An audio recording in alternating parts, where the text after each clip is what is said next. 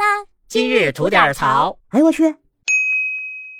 您好，我是不播新闻只吐槽的肖阳峰啊。常言说得好啊，可怜天下父母心呐。但他偏偏吧，就有些父母的心吧，他让人就那么可怜不起来。这不在重庆就发生了这么一档子事儿，眼瞅着快开学了啊，就这当妈的为了让姑娘不去自己已经考中的那个学校，趁这闺女啊。上游泳课的时候，把这姑娘的录取通知书、身份证以及交学费的银行卡全给拿走了，而且自己把手机一关，离家出走，玩消失去了。您说这有够多愁人？就这个姑娘啊，从小就在自己那亲妈的严格控制之下。一重庆姑娘啊，从小不让她吃辣的东西，不让她外面跟同学出去玩去，甚至都不能让她离开自己这家所住的这片区域。所以啊，从小这姑娘身边的朋友就特别少，让这家里啊，让这妈管的就特别的严。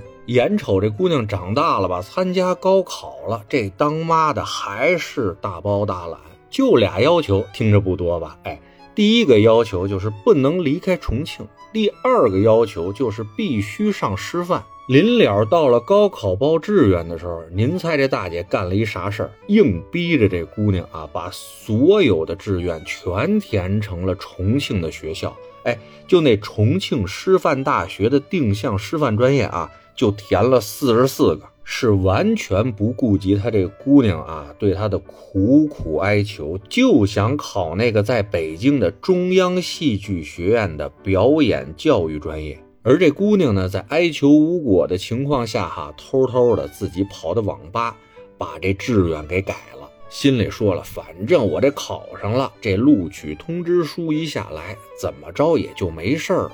但他终究还是年轻了啊，完全忽视了这当妈的对教师这个职业的执念啊。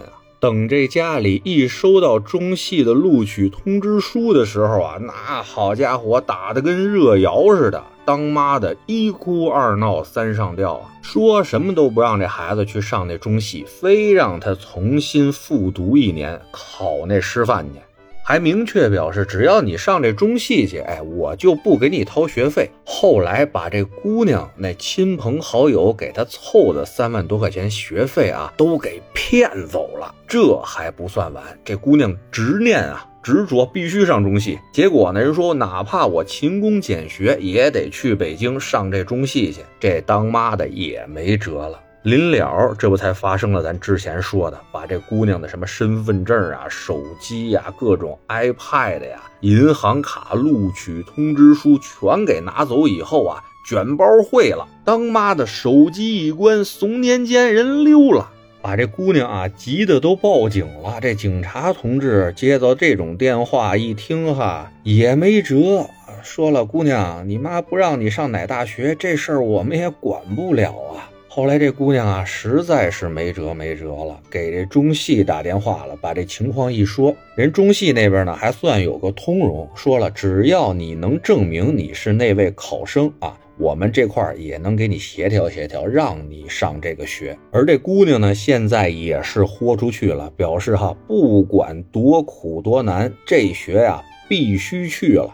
您瞅瞅，这本来挺好一事儿哈，这弄的是何苦来哉呢？咱不能否认啊，这当妈的爱他这孩子，一心为这孩子好。但是有多少的伤害是以这个爱为名义带来的呀？又有多少的痛苦是来自那句“我这是为你好啊”？咱这为人父母的呀，把孩子带到这世上，本来就没跟人家打个商量，对吧？等人懂事了以后，就别老想着在精神上、在肉体上再继续控制人家了。每个人啊，就活这一辈子。当面临一些重要的人生抉择的时候，我们是不是应该更尊重这个人本人的一些想法呢？